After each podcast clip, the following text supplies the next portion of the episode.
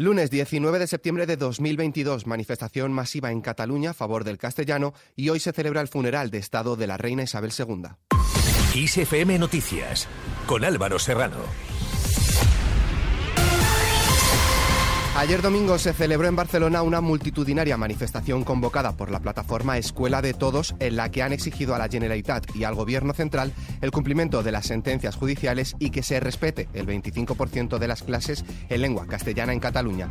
Inés Arrimadas, líder de Ciudadanos, ha dado los motivos de su presencia en la manifestación. Por eso estamos también nosotros aquí, para darles apoyos a ellos, a los niños, a las familias, a los profesores que se atreven a denunciarlo y por supuesto a todos los estudiantes estudiantes que también pues, se atreven a pedir lo que es de sentido común, que es que en cualquier rincón de España se pueda estudiar también en español y luchar contra esta imposición antigua, ridícula, sectaria, que es la imposición lingüística que sufrimos desde hace décadas en Cataluña.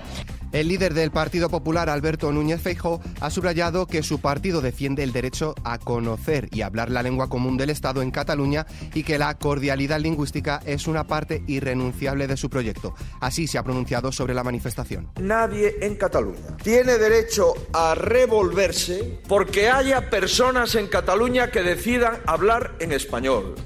Y nadie, nadie en el resto de España tiene derecho a molestarse porque haya catalanes que decidan hablar en catalán. Y desde luego, nadie, absolutamente nadie en Cataluña, ni en ningún otro lugar de España en el que se hablen dos lenguas, tienen derecho a impedir que nuestros hijos aprendan las dos lenguas y después hablen en libertad la que quieran. Feijóo ha hecho este alegato tras las críticas en su contra por no acudir a la manifestación y en la que el Partido Popular ha estado representado por su secretaria general Cuca Gamarra, entre otros dirigentes. La secretaria general del Partido Popular Nacional y portavoz del Congreso, Cuca Gamarra, ha afirmado que el gobierno hace dejación de funciones en la defensa del bilingüismo en la enseñanza en Cataluña para seguir, dice, en la Moncloa por un puñado de votos. También ha denunciado la persecución, la estigmatización y cómo la Generalitat está llevando a cabo un pisoteo de de los derechos fundamentales y de los derechos lingüísticos que tienen los catalanes. Queremos eh, reivindicar, reivindicar que el catalán como el español es lengua vehicular y que por tanto el español tiene que ser lengua vehicular en el sistema educativo catalán que el castellano tenemos derecho a hablarlo y a ser educados en él en todos los rincones de España. Venimos a defender un bilingüismo cordial, que significa que las lenguas nos unen, que las lenguas son convivencia, que las lenguas son respeto.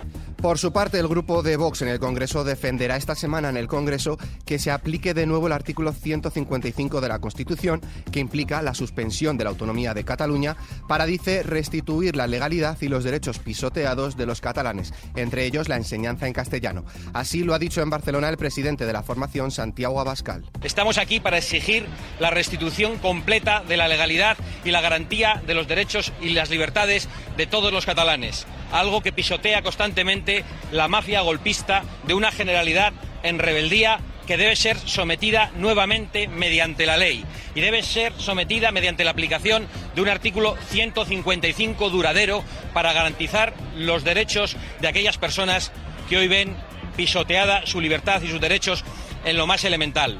Como respuesta a todo esto, el ministro de la Presidencia, Relaciones con las Cortes y Memoria Democrática, Félix Bolaños, ha afirmado en un acto del PSOE que no hay nadie en España que no se haya visto beneficiado por las políticas del gobierno. Bolaños ha participado en un acto con militantes en Santa Cruz de la Palma, donde se han desplazado con motivo del primer aniversario de la erupción volcánica. En cuanto a la política energética, ha subrayado que España está liderando este debate primero entre reticencias europeas a la excepción ibérica y al gravamen a las empresas energéticas, pero después con la Unión Europea asumiendo esas propuestas para todo el continente. El debate en Europa es la política energética y España está liderando ese debate. Fue el primero que propuso que hubiera una excepción ibérica para que la factura de la luz bajara. Y fue también el primero que propuso que hubiera un impuesto para las grandes energéticas. Al principio la Unión Europea nos miraba y nos ponía alguna dificultad. Y ahora es la propia Comisión Europea la que habla de una excepción ibérica aplicable a toda Europa y la que habla también de un gravamen aplicable a las empresas energéticas. Bolaños ha denunciado que ante esas propuestas el Partido Popular vota en contra en España y a favor en Europa y su líder, Alberto Núñez Feijóo, llama timo ibérico a la excepción ibérica, un mecanismo que beneficia a toda la población. Feijóo ni ayuda ni quiere ayudar. Ayer el Partido Popular Europeo dice que se ha de aplicar la excepción ibérica, el mecanismo para bajar la factura de la luz que negoció Pedro Sánchez, que se ha de aplicar a toda Europa. ¿Y el Partido Popular en España qué hace? ¿Qué hace el señor Feijóo? Denominó timo ibérico lo que ahora el Partido Popular Europeo pide para toda Europa. Timo ibérico lo llamó el señor Feijóo. ¿Qué oportunidad tuvo? De disfrutar del silencio y de no mostrar una vez más a las claras el desconocimiento que tiene de los temas. En otro orden de cosas vamos con la agenda de hoy. El presidente del gobierno, Pedro Sánchez, viaja hoy a Nueva York para intervenir en la apertura del periodo de sesiones de la Asamblea de Naciones Unidas y protagonizar una agenda que incluye reuniones con diversos líderes, participación en un acto sobre seguridad alimentaria, encuentros con representantes de fondos de inversión y otros eventos de carácter económico. Mónica Oltra declara como imputada la ex vicepresidenta del Gobierno valenciano y consellera de Igualdad y Políticas Inclusivas, Mónica Oltra, acude hoy al juzgado de instrucción número 15 en Valencia para declarar como imputada por su posible participación en el supuesto encubrimiento de los abusos sexuales por parte de su exmarido a una menor tutelada por la Generalitat. Más cosas, el presidente del Partido Popular, Alberto Núñez Feijóo, presenta la conferencia y desayuno coloquio del presidente de la Junta de Andalucía, Juanma Moreno. Hasta el momento, Feijóo ha pedido al presidente del gobierno, Pedro Sánchez, negociar un plan para hacer frente a la inflación que combine un pacto de rentas acordado y corresponsable y una bajada del IVA de los productos básicos. Y fuera de nuestras fronteras, la muerte de la reina Isabel II ha reunido en Londres a cientos de jefes de Estado y dignatarios de todo el mundo, quienes han asistido a una recepción ofrecida por el nuevo monarca británico Carlos III ante el funeral de Estado que se oficia hoy lunes en la abadía de Westminster. El rey de Inglaterra ha asegurado estar conmovido por las muestras de apoyo y los muchos mensajes de condolencia a nivel global. Escuchamos a Hugh Elliot, embajador de Reino Unido de España, en una entrevista para RTVE. Todos estamos viendo que es un ambiente muy, muy, muy especial, de enorme pésame, de, tristeza, pero también de, de gran solidaridad y más de nada yo creo que de respeto. Estamos viendo en todas nuestras pantallas las, tanto las imágenes de las enormes colas uh, con gente que espera con enorme paciencia durante horas y horas para poder asistir a la capilla ardiente. Por otro lado, el rey Felipe VI se ha reencontrado con su padre, el emérito Juan Carlos I, en dicha recepción en Londres. Desde Zarzuela han subrayado en los últimos días que todo lo relativo a la organización y el protocolo corresponde a las autoridades británicas, por lo que habrá que esperar a ver si la familia real británica difunde alguna imagen de ellos. En esta misma línea, las autoridades de Reino Unido han anunciado el cierre de la cola para acceder a la capilla ardiente de la monarca a las seis y media de la mañana, tras cuatro días abierta ininterrumpidamente. También se ha guardado un minuto de silencio en recuerdo de la reina, el cual ha roto con un sonoro aplauso.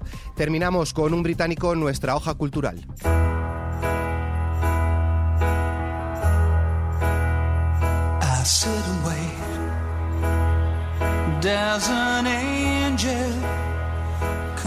Robbie Williams cumple 25 años regalando a su público auténticas obras maestras. El cantante comenzó su carrera musical en el grupo Take That, lanzado su carrera en solitario a mediados de los años 90 como solista, algo de lo que seguro no se arrepiente. Las ventas del artista han alcanzado los 70 millones de álbumes, lo que le sitúa entre los artistas más vendidos en todo el mundo. Pero no solo las ventas avalan su carrera, sino que ha recibido hasta 18 premios. Nos despedimos por el momento con esta noticia, la cual podéis ampliar en nuestra web kissfm.es, donde además podéis encontrar la maravillosa entrevista que le concedió a mi compañero Enrique Marrón. La información continúa puntual en los boletines de XFM y como siempre ampliada aquí en nuestro podcast XFM Noticias. Con Alberto Vega en la realización, un saludo de Álvaro Serrano. Que tengáis muy buen día.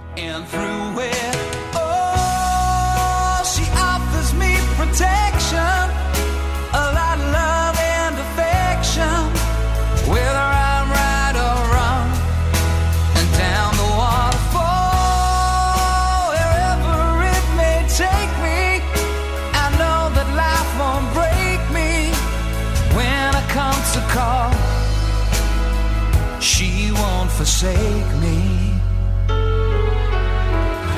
I'm loving angels instead.